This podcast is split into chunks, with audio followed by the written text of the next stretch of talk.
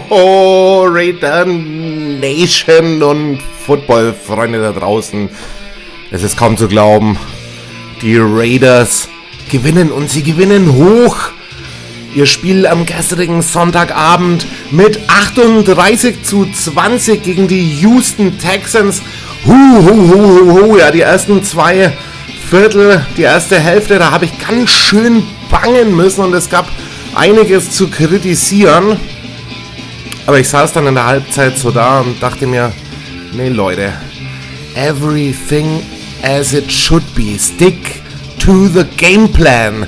Josh McDaniel stick to the game plan und in der zweiten Hälfte haben sie dann zugeschnappt, zugebissen die Raiders, haben den Texans 38 Punkte eingeschenkt. Ja, mein Tipp vor dem Spiel 34-20. Ja, wir kamen so ein bisschen hin, haben das noch toppen können. Die Raiders mit einer 18-Punkte-Differenz in diesem Spiel, obwohl man ja ganz klar sagen muss, die Texans sind nicht der Maßstab und es wird eine Siegesserie geben müssen. Wir haben dieses Wochenende von unseren Niederlagen, ja, zwei Niederlagen unserer Division Rivals, den Broncos und den Chargers profitieren können. Aber für uns auch ganz wichtig, just click it, guys. In den spielentscheidenden Phasen, da waren die Raiders dieses Mal wach und haben zeigen können, dass wir da anknüpfen wollen, dass wir in dieser Division hot sind. Mit 2 zu 4 Siegen stehen die Raiders jetzt am Anfang nach der Bye Week und müssen jetzt reinrocken, Leute. Wir beschäftigen uns halt ein bisschen mit dem Spiel, was war positiv, was war negativ. Und im, im zweiten Teil tippe ich mit euch mal den Rest der Saison durch. Raider Nation, lasst ein Like da, lasst auch ein Follow da at, bei Twitter at locofootball-tv. Schaut auf meine Homepage rein, locofootball.tv und auf meinem YouTube-Kanal. Weitere Infos findet ihr in meiner Biografie auf Twitter. Leute, Let's Rock Folge 32 vom Loco Football Podcast für euch. Chakalaua. Yippa. Ja, und Leute, bevor es inhaltlich heute losgeht, wieder eine kleine Werbeeinblendung für euch.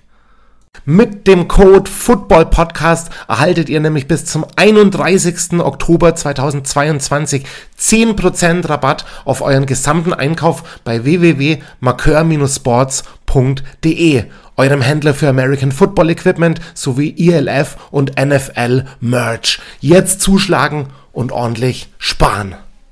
Danke.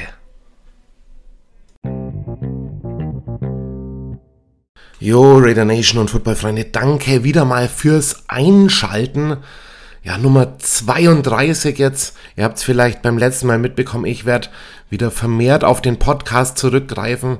Werde meinen YouTube-Kanal beibehalten, da aber nur sporadischer Natur was bringen. Mal gucken, wie sich das in den nächsten Jahren so entwickelt.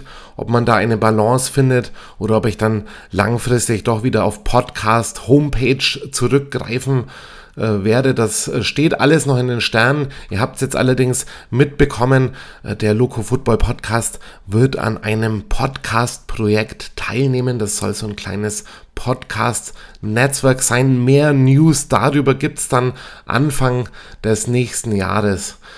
Ja, da will ich mal noch nicht zu viel verraten. Ihr habt es jetzt mitbekommen. Zwei kleine Werbeeinblendungen von Marqueur Sports sind jetzt geschaltet. Was es damit auf sich hat, äh, dann eben in Zukunft. Ja, Leute, gestern der 38 zu 20 Sieg der Raiders. Ja, man muss schon sagen, endlich. Dankeschön, liebe Raiders, dass ihr es da endlich mal reinholt nach diesem fulminant schlechten Start mit, 1 zu, mit einem 1 zu 4 Rekord jetzt wieder zurückgekommen. Die Raiders war meines, meines Erachtens erwartungsgemäß. Also da gibt es keine Überraschungen und wir brauchen mit Sicherheit diesen Sieg jetzt nicht glorifizieren, nicht in die Höhe loben. Leute, die Raiders hier gegen ein ganz schwaches Team natürlich insgesamt, aber man muss auch sagen, in der NFL, da liegt alles ganz nah beieinander. Die Raiders haben ihre Spiele äh, jeweils mit äh, unter 10 Punkten, teilweise nur mit zwei oder einem Punkt Differenz verloren. Äh, deshalb äh, kann man sehen, mit ein, zwei Spielzügen im Prinzip kann so ein Ding entschieden sein. Und ihr müsst berücksichtigen, auch wenn die Texans die letzten Jahre schlecht waren, da braut sich was zusammen da in Houston. Houston, wir haben ein Problem, äh, AD quasi, ne? Also wenn ich das Spiel gestern aus so einem neutralen, objektiven Standpunkt verfolgt habe, dann muss ich sagen, äh, die Texans Defense gefällt mir wahnsinnig gut. Also ich habe mir die letzten Spiele von äh, denen äh, nicht angeguckt, werde ich vielleicht mal hier und da mal reinschauen. Aber ich habe ja bereits gesagt, die Secondary, und das hatten wir auch im Interview mit, äh, mit der Texans Nation, äh, D-A-C-H, da könnt ihr bei, meinem, äh, bei meiner Homepage nochmal reinschauen. Wir haben so eine kleine Game Preview. Ich habe ja so eine Interview-Serie jetzt, äh, haben wir da gemacht und äh, da habe ich es bereits angesprochen, die Secondary mit äh, Derek Stingley, Jalen Petre und Desmond King. Auf jeden Fall, äh, ja, ein Zukunftsprojekt, das den Texans noch ganz, ganz viel Spaß bereiten wird. Ich glaube, das dauert aber bei denen nochmal so vielleicht noch mal ein, zwei Jahre, bis sich da ein bisschen was tut. Und wir haben natürlich eine sehr starke AFC. Ja, gestern, Leute, äh, habe ich mich gefreut. Da haben zwei NFC-Teams uns tatsächlich mal einen Gefallen getan. Nämlich einerseits die Seattle Seahawks, die auch ein ganz starkes Team mittlerweile sind. Äh, hätte ich so nicht erwartet. Ich hätte, hätte sie jetzt in den Power Rankings so mäßig eher im hinteren Mittelfeld eingeschätzt. Aber die haben gestern die Chargers mit 37 zu 23 besiegt. Das ist natürlich sehr gut. Und die New York Football, nicht Giants, Jets haben es wieder mal äh, gerissen hier. Die stehen mit 5 zu 2 im Rennen. Ja, um einen Playoff-Platz, da sind sie schon fast schon drin quasi. So nach diesem fulminanten Start. Schöne Defense. Sauce Gardner äh, mein My Guy hier natürlich mit am Werke und sie gewinnen 16 zu 9 gegen die Auslauf Broncos. Ja, äh, da ist der Saft irgendwie schon draußen. Jetzt mit dem Ausfall von Russell Wilson hat sich das natürlich verdeutlicht. Hier Repin äh, überhaupt nicht in der Lage, hier so ein Team zu führen. Und selbst wenn Russell Wilson dann da ist, dann sehen wir ja immer wieder äh, diese äh, Disorientierung, die er da an den Tag legt. Irgendwie äh, ist Cringe Wilson für mich auf dem Weg ähm, in ein Tal seiner Karriere und die Denver Broncos sind in einem Tal ihrer Franchise angekommen, nachdem man hier die Zukunftsfoundation tatsächlich weggetradet hat. Ich will mich mal nicht zu weit aus dem Fenster lehnen. Wir haben immer noch gleich viele Siege wie die Broncos, nämlich zwei an der Zahl. Aber das wird sich meines Erachtens nach relativ bald ändern. Und äh, ja, wenn äh, Wilson, der jetzt auch eine Hamstring-Injury hat, äh, da vielleicht noch mal zwei, drei Wochen ausfällt, dann kann es den Broncos passieren, dass man hier in die Räder äh, der äh, Erfolglosigkeit äh, quasi sich begibt. Und äh, für die Raiders ist das natürlich eine gute Opportunity hier im nächsten Spiel gegen die Saints ein bisschen was wettzumachen und auch noch diese zwei Spiele Rückstand, äh, die es zu den Chargers im Prinzip noch gibt, auch irgendwie wieder zu verkürzen. Ja, die Chiefs haben natürlich gestern eindrucksvoll gegen die äh, 49ers gewonnen. Haben mal hier und da so ein äh, bisschen nebenbei reingeschaut, ist ja auch der skandalöserweise hier wieder dieser äh, Game Pass Stream ausgefallen, ja, und dann mu musste ich mal hier und da mal in die Red Zone reingucken, habe ein bisschen was gesehen vom Spiel, äh, werde mir das tatsächlich auch nochmal anschauen, weil jetzt geht's so in die Phase, wo ich auch vermehrt darauf gucke, eben wie unsere äh, Gegner dann so spielen. Leute, die Houston Texans auf jeden Fall ähm, gestern ja, leistungsmäßig gar nicht mal so schlecht gewesen und man darf auch die äh, eben nicht unterschätzen. Da gibt's einige Leute, auch hier Rohdiamant oder was heißt Rohdiamant hier, Diamant, Damian Pierce. Ja, wir haben eine sehr gute Run-Defense. Die Raiders haben aber gestern dennoch dann irgendwie von Pierce 92 Yards bei 20 Carries zugelassen. Auch ein, zwei äh, schöne längere First Downs dabei. Hier auch dieser äh, 22 Yard Run, wo dann die äh, Texans mal schön in die gegnerische Hälfte der Raiders gekommen sind.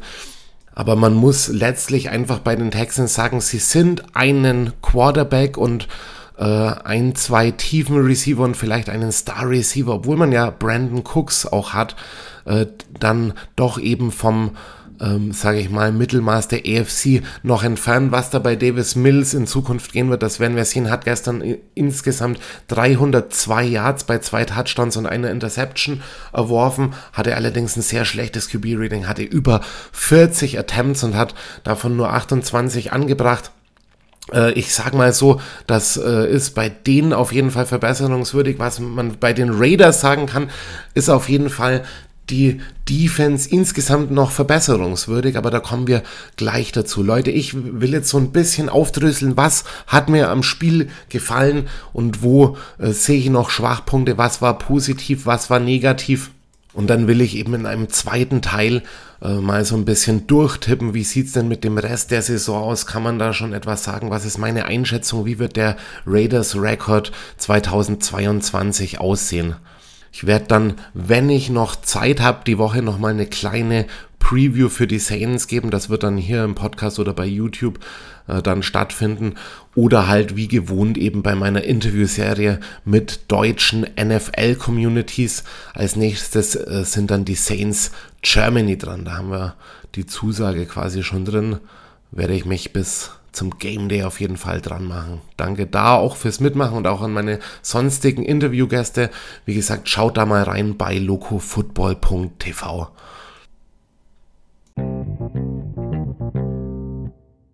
Ja, Leute, bevor wir mit den positiven Dingen dann anfangen, vielleicht noch mal ein äh, kleiner Auszug aus meinem gestrigen Abend.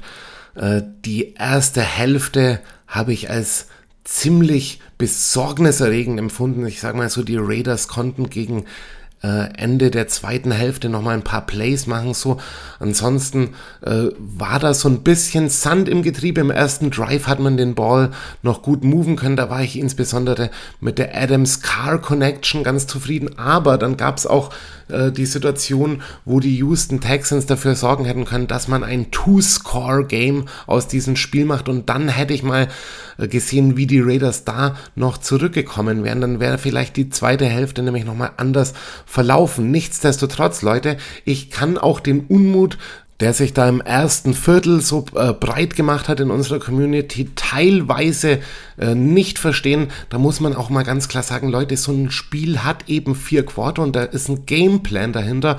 Und genau diese Gameplan Execution, um vielleicht mal diesen ersten Punkt hervorzuheben, den fand ich dann doch in der zweiten Hälfte recht eindrucksvoll. Also die Raiders haben hier in der ersten Hälfte ganz klar versucht, äh, übers Passspiel irgendwie erstmal zum Erfolg zu kommen, haben dann den Run immer mehr eingebunden und haben vor allem an den in den spielentscheidenden Situationen, gerade auch dabei äh, diesen ganzen äh, Touchdowns von äh, Josh Jacobs, dann eben gezeigt, dass sie wirklich auch mit dem äh, äh, Run-Game gehen und da auch von ihren Fehlern aus den vorangegangenen Spielen lernen und auch das Passspiel so integrieren, dass es Derek Carr mehr Freiräume gibt. Ich fand Derek Carrs Auftritt sehr gut, aber natürlich hier Player of the Game ganz klar. Josh Jacobs! Yes! Juhu!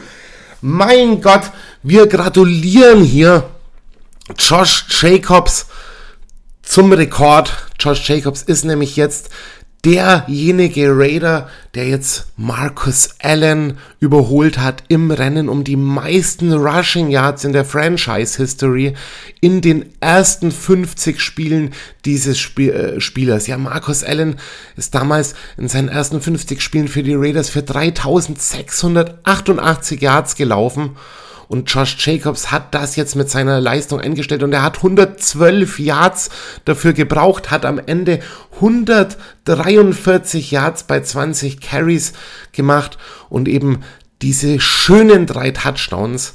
Da hat es mich ganz besonders gefreut, als die Raiders dann, ich glaube, das war der dritte Touchdown dann, wo es dann eng wurde, dass sie da fünf Yards äh, vor der Goal-Line standen und dann eben eigentlich so in einer Passing Formation angesetzt haben, aber dann eben schön hier Josh Jacobs durch die Mitte laufen haben lassen. Das will ich häufiger sehen. Und da sieht man auch, dass Josh McDaniels aus seinen Fehlern gelernt hat, auch wenn das Game, äh, Play Calling in der ersten Hälfte doch noch leicht durchzecht mit äh, Nervosität und Unsicherheit war. Man muss aber auch sagen, hier äh, die aggressive Texans Defense hat es den Raiders auch nicht immer leicht gemacht. Äh, dafür hat man auch äh, relativ äh, wenig Pressure zugelassen. Die O-Line hier wieder in guter Form.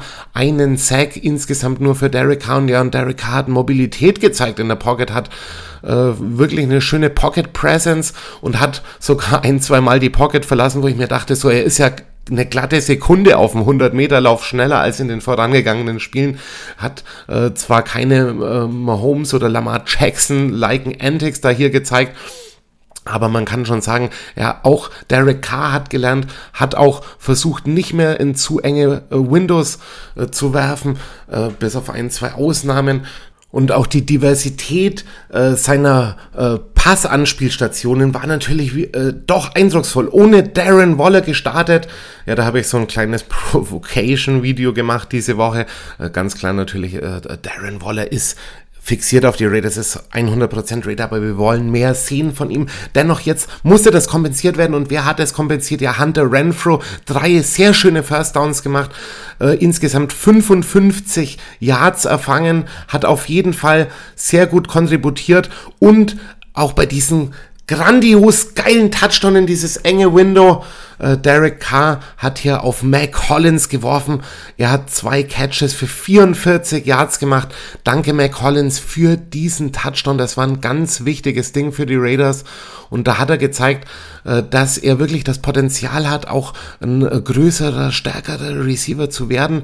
Er ist definitiv, wenn man Hunter Renfro aus dem Slot mal ausklammert, unser Number 2 Receiver hinter Davante Adams.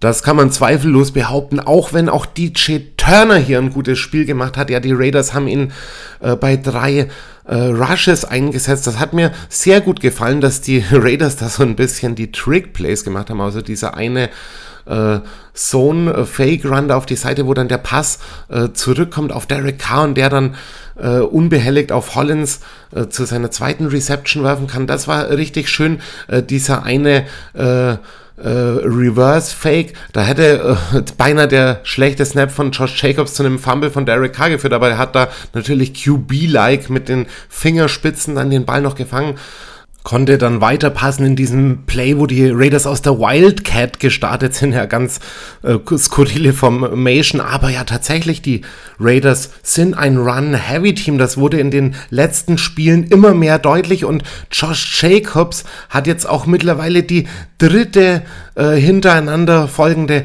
100-Yard-Performance gemacht. Er ist damit nur der sechste Spieler in der Franchise-History und das letzte Mal hat das äh, 1997 Napoleon Kaufman geschafft.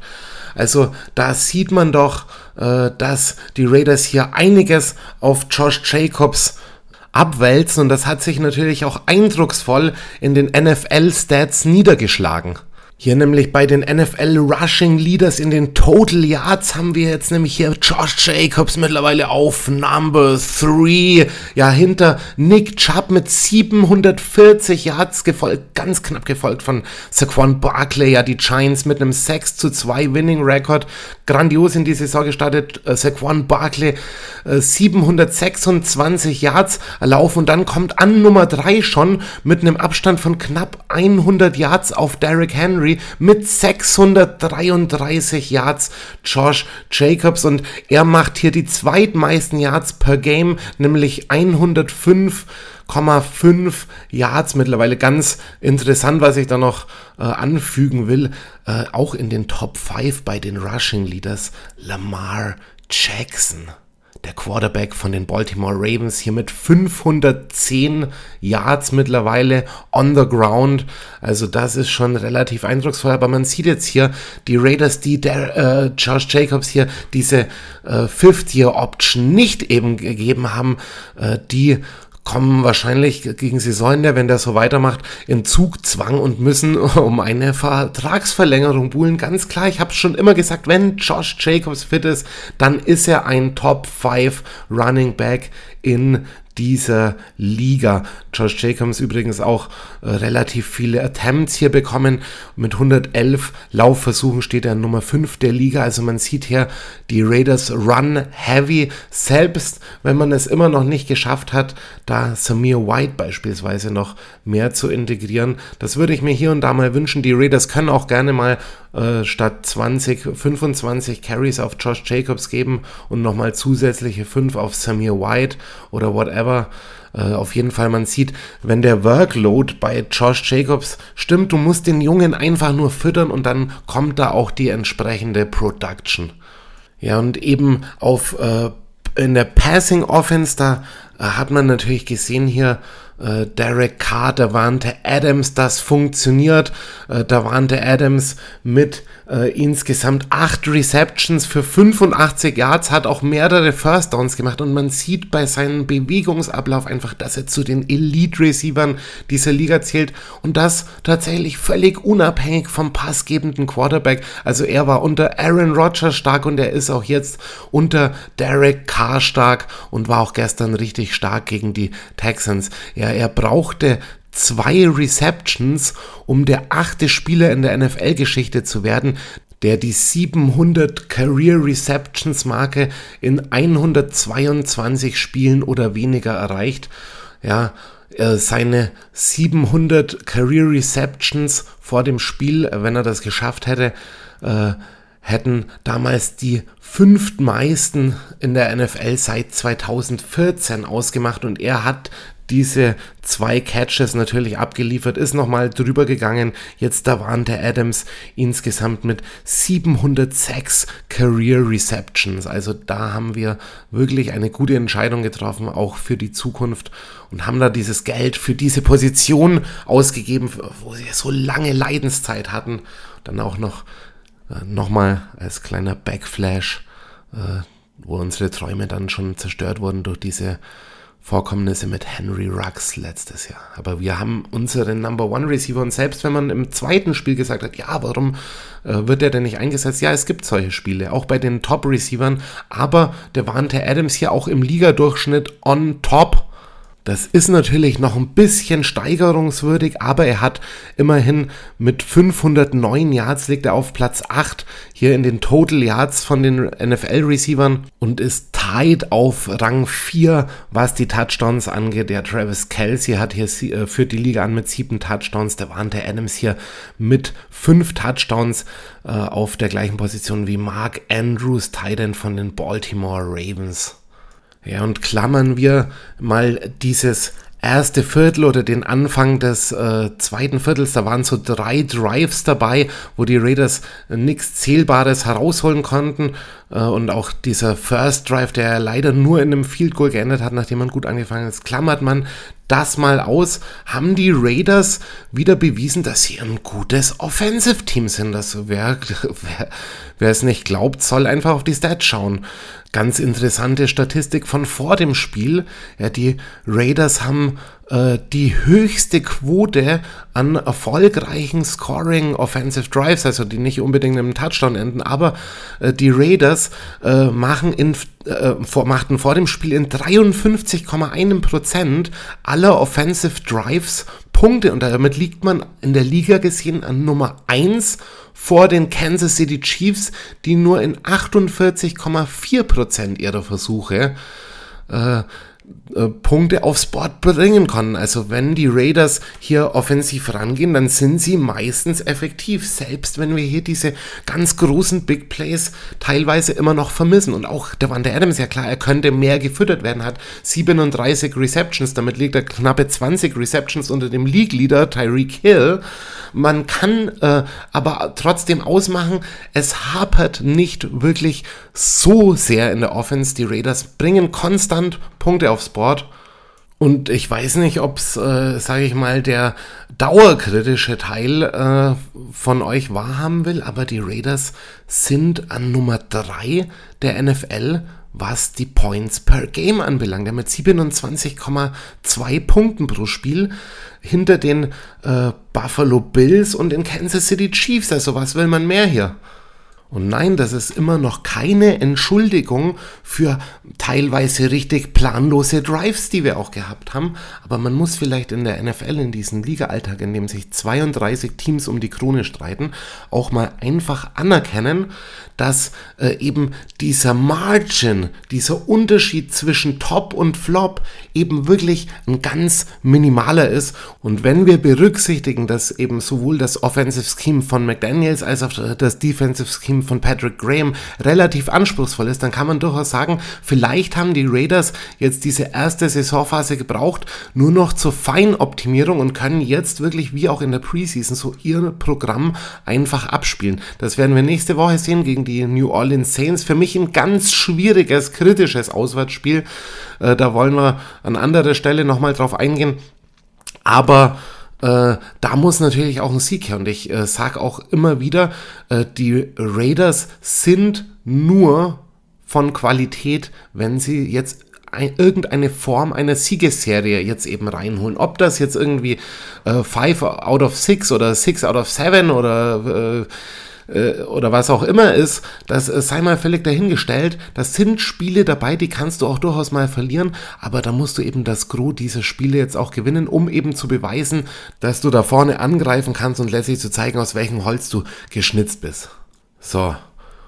Ja, und was gab's noch Positives? Also wir wollen ja auch mal to the defensive side of the ball gucken. Also jetzt immerhin mal nur 20 äh, Punkte bekommen. Das haben wir auch schon schlimmer gesehen bei den Raiders. Die Raiders im äh, Lower Tier, eben was die äh, Points per äh, Game für die Gegner anbelangt.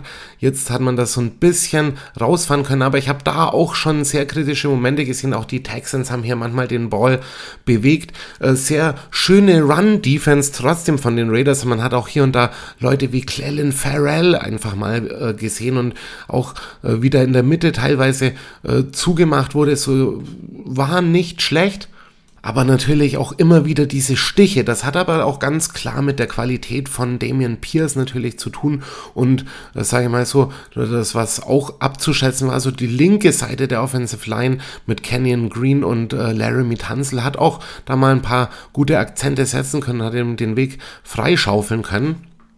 Aber da waren schon so ein paar Plays auch dabei, wo die Raiders äh, ja ein bisschen Zuordnungsprobleme hatten, auch hier und da einfach mal First Downs zugelassen haben. Sie haben auch zweimal von Strafen profitiert für die Texans, äh, die sie dann äh, bei Third oder Fourth and Short Situationen wieder zurückgeworfen haben, aber man hat auch hier und da immer wieder schönes Play gesehen. Ja, Max Crosby stand wieder im Zentrum, hat da auch so eine schöne Pass Deflection einmal gemacht hat leider keine Sack-Ausbeute erzielt. Also er wäre mit zwei Sacks, wäre der äh, vierte Spieler innerhalb der letzten sieben Saisons nur gewesen, die in drei aufeinanderfolgenden Spielen jeweils zwei Sacks gemacht haben. Ja, keine Sacks von Crosby hat er diese Statistik leider nicht toppen können aber er ist einfach omnipräsent und omnipräsent sind auch ein paar weitere unserer Spieler, beispielsweise den Sal Perryman. Man merkt auf jeden Fall das Linebacker-Core deutlich stabiler mit Perryman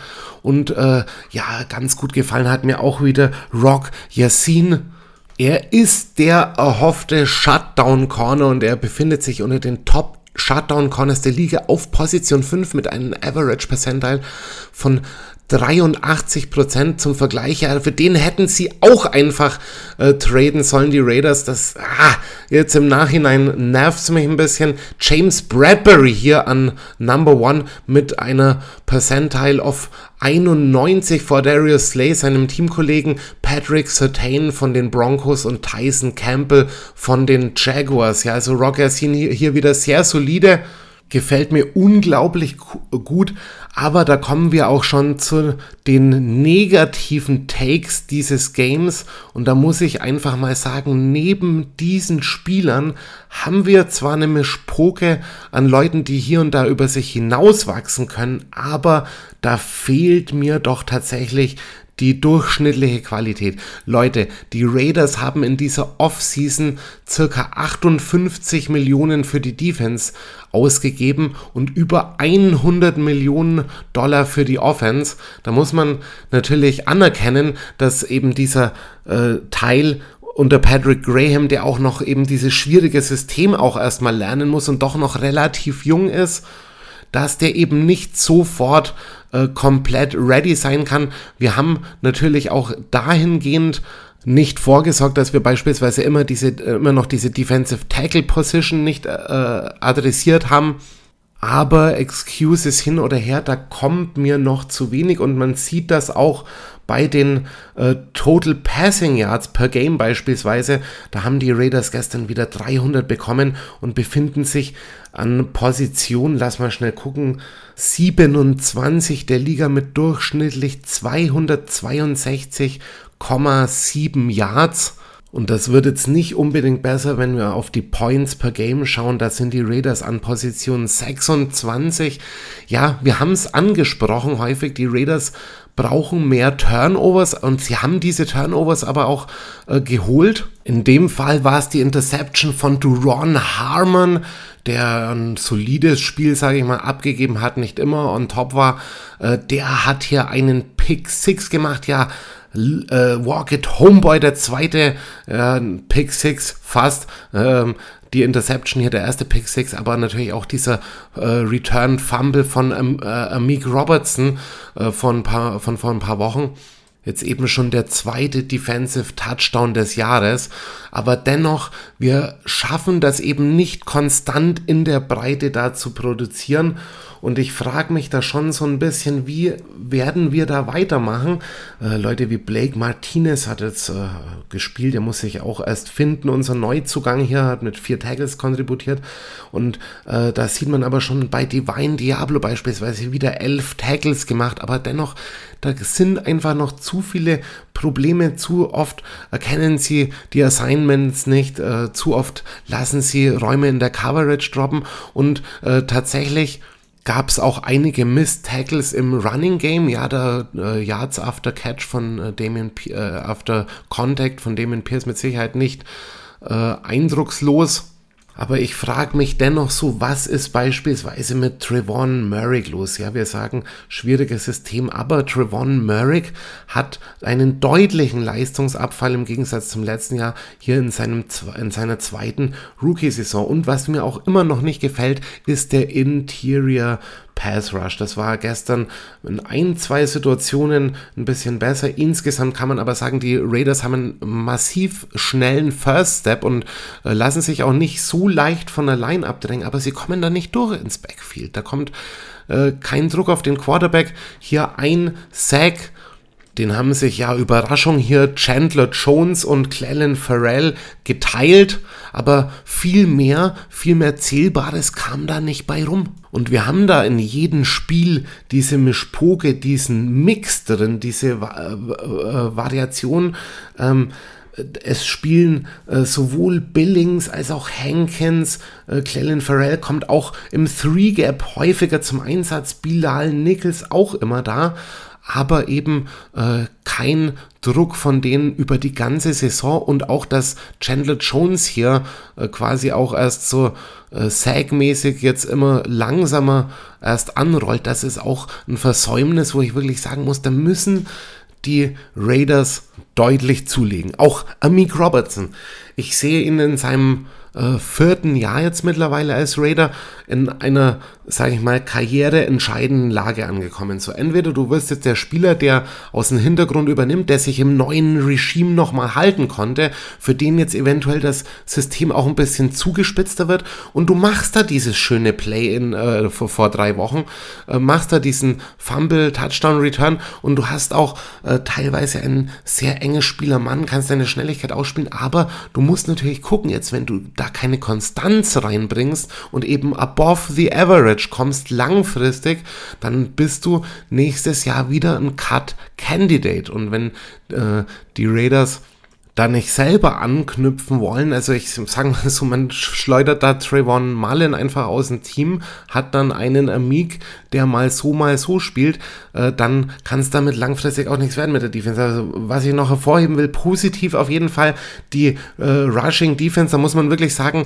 das gefällt mir wirklich sehr an unserer Defense hier auf Position 8 der Liga mit 100 äh, und lass mich kurz gucken, 104 Yards pro Spiel. Also das wollen wir auf jeden Fall so beibehalten, was natürlich immer wieder ein Thema sein wird, sowohl in der Offense als auch in der Defense ist natürlich die Red Zone Efficiency.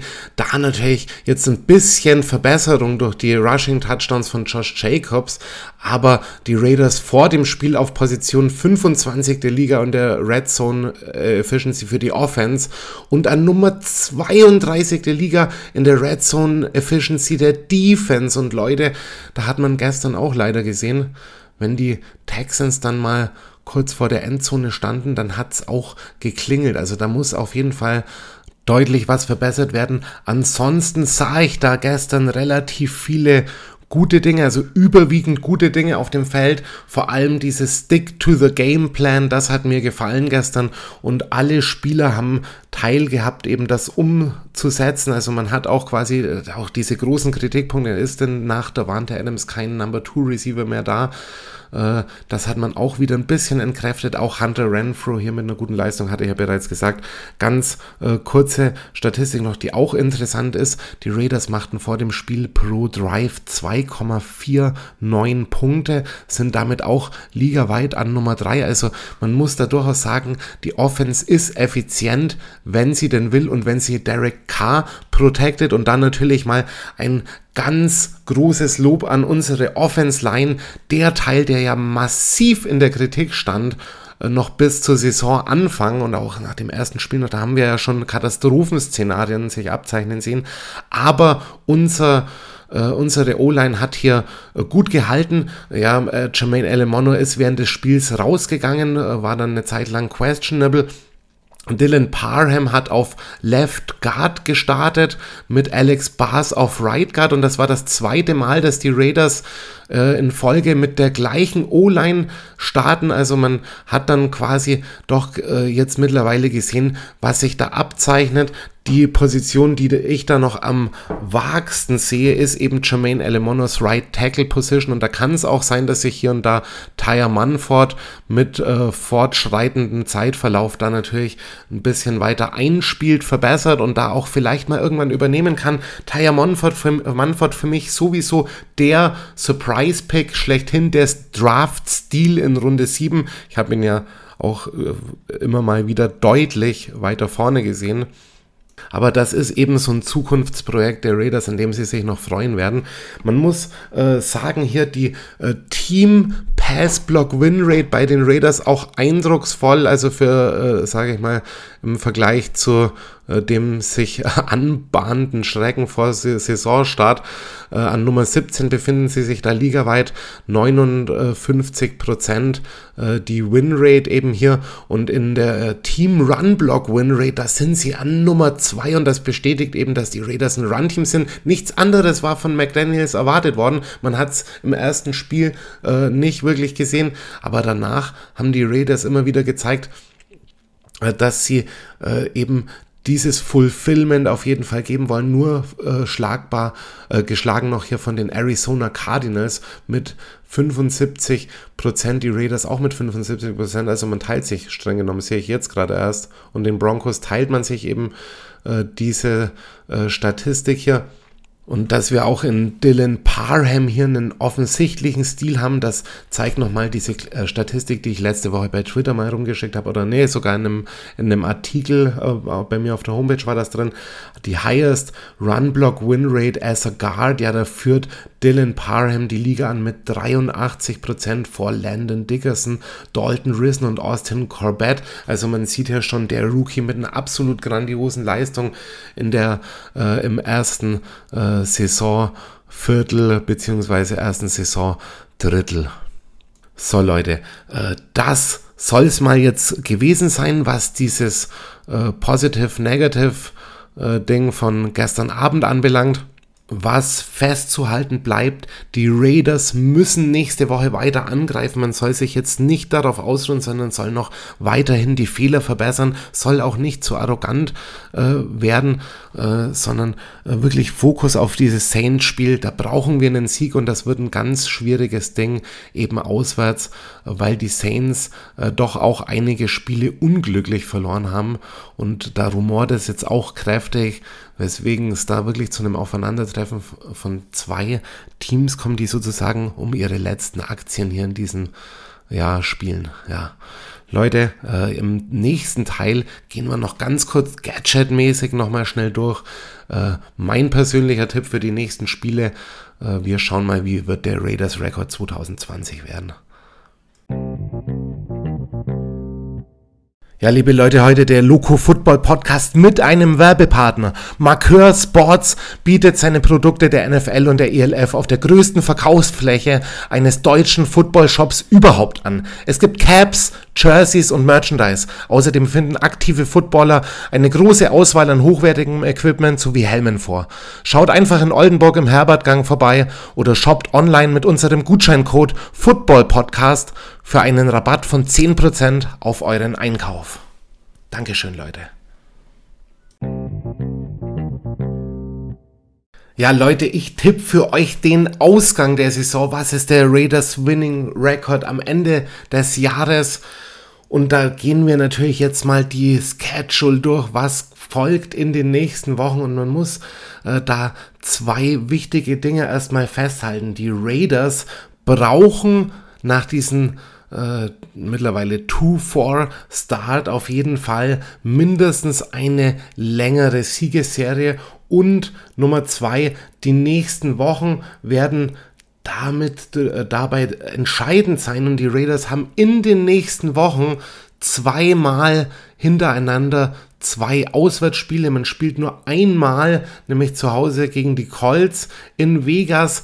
Der Rest immer auswärts, also das wird nicht leicht werden, aber man muss ganz klar sagen, mit einem Blick auf die Schedule, die schwierigen Spiele kommen am Schluss der Saison. Wenn man jetzt nach dem, den Winning Records der Teams geht, muss man festhalten, diese erste Siegesserie, die muss jetzt nahtlos folgen, da muss man die nächsten Wochen gewinnen und so ähnlich sieht es in meinem Kopf auch aus. Wir gehen das mal zusammen durch hier. Nächste Woche auswärts bei den New Orleans Saints. Ganz klar, die Raiders werden dieses Ding machen, weil sie es machen müssen. Das ist ein Endspiel für sie und die äh, Saints, die haben große Probleme.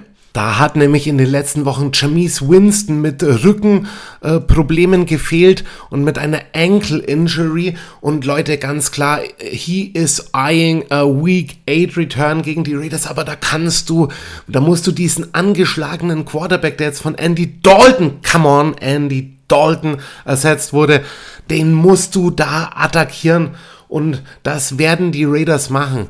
Äh, die Raiders müssen aus diesem Sieg weiteres Positives mitnehmen gegen die Texans und werden nächste Woche gegen die Saints gewinnen, weil sie müssen. Dann Jaguars. Come on, are we talking about the Jaguars?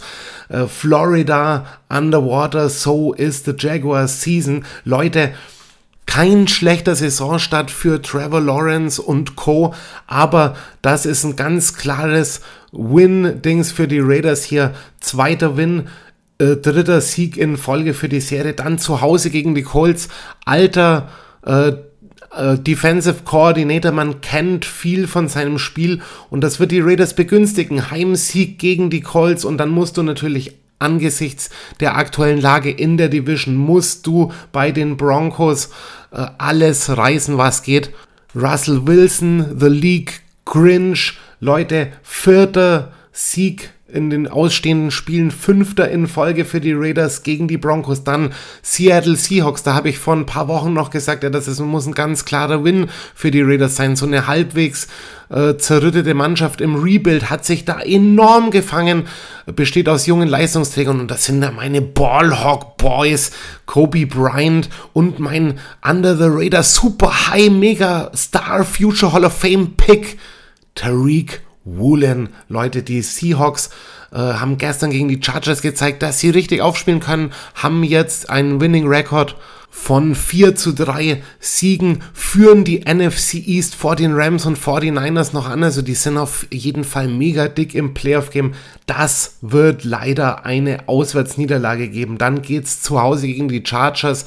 Wenn bis dahin alles so läuft, wie es ist, dann wird das das Spiel des Jahres eventuell werden. Die Division-Rivalen nach dem enttäuschenden Auftakt der Raiders in LA. Jetzt muss man mit einem Sieg hervorkommen. Leute, ich sag's euch, für fast jedes Spiel bis auf das Chiefs Game äh, gilt, die Raiders werden mindestens einen Sieg holen. Also auch hier Heimsieg gegen die Chargers und dann fährst du mit stolzer Brust nach LA. Die Rams äh, sechs Spiele der Super Bowl Champion nur dreimal gewonnen. Da ist nix, was mich an letztes Jahr erinnert. Und in so einer Phase musst du dieses Ding auch gewinnen. Äh, Win für die Raiders. Dann das Heimspiel gegen die Patriots. Are you kidding me? Zap Bailey maybe overtaking Mac Jones. No, no, no, it won't happen, but it won't also happen that the Patriots will be successful. Eindeutig hier äh, Heimsieg für die Raiders und dann fährst du zu den Steelers und du weißt, dass es ähm, in den letzten beiden Aufeinandertreffen äh, gegen die 49ers und Chiefs geht. Du musst bei den Steelers gewinnen und so, wie das Team gerade aufgestellt ist, äh, da hätte sich sogar Antonio Brown kaputt gelacht. Ja, die äh, Steelers nach dem gestrigen Sunday Night Football Debakel gegen die Dolphins mit 16 zu 10 verloren. Ja, sie bringen die Offense nicht so richtig ins Rollen. Da hilft auch kein TJ Ward und gegen unsere erstarkende O-Line wird es auf jeden Fall nicht so ein Sack Festival wie letztes Jahr geben. Die Raiders gewinnen bei den Steelers. Und dann, ja, Leute, Heimspiel, das letzte, das vorletzte Heimspiel am Schluss, da haben wir nochmal die Chance, richtig wegzuziehen. Aber ich sag's euch, die Raiders sollten lieber jetzt die Siege einholen.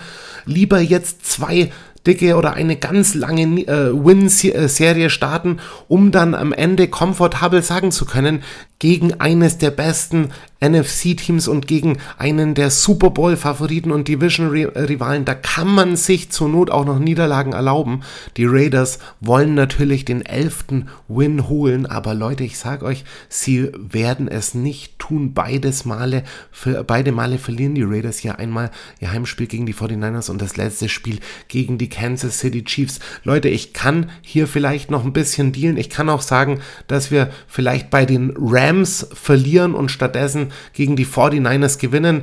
Merkt's euch äh, für den Schluss der Saison, denn ich glaube fest daran, dass die Raiders jetzt in ein sehr, in eine sehr kranke, krasse Periode des Siegen, der Siege äh, übertreten werden und ihre Saison am Ende mit 10 zu 7 Siegen abschließen. Das wird für den Division-Title nicht reichen, der an die Chiefs gehen wird. Aber ich glaube ganz, ganz ehrlich und fest daran, dass die Raiders äh, in die Playoffs kommen werden. Und äh, ja, sollte dem nicht so sein, dann werden wir das aller Wahrscheinlichkeit nach schon in den nächsten Wochen wissen. Weil wenn du jetzt innerhalb der nächsten fünf Spiele vielleicht nur zwei Siege holst oder so, dann bist du sowieso aus dem Rennen draußen. Also ganz wichtige Wochen für die Raiders. Die entscheidenden Wochen des Jahresbrechern ist es jedes Spiel ist entscheidend. Das ist das Gute an der NFL und äh, das macht es auch immer so spannend, immer wieder einzuschalten beim äh, Fieber, das uns umgibt für die Raiders und die Silver and Black. Ja, Leute, äh, das war's hier vom Loco Football mit äh, Loco Football Podcast 32. Schön, dass ihr wieder dabei wart, Leute. Hört auch beim nächsten Mal wieder rein und denkt dran, just win, baby. Euer erste Loco. Wow!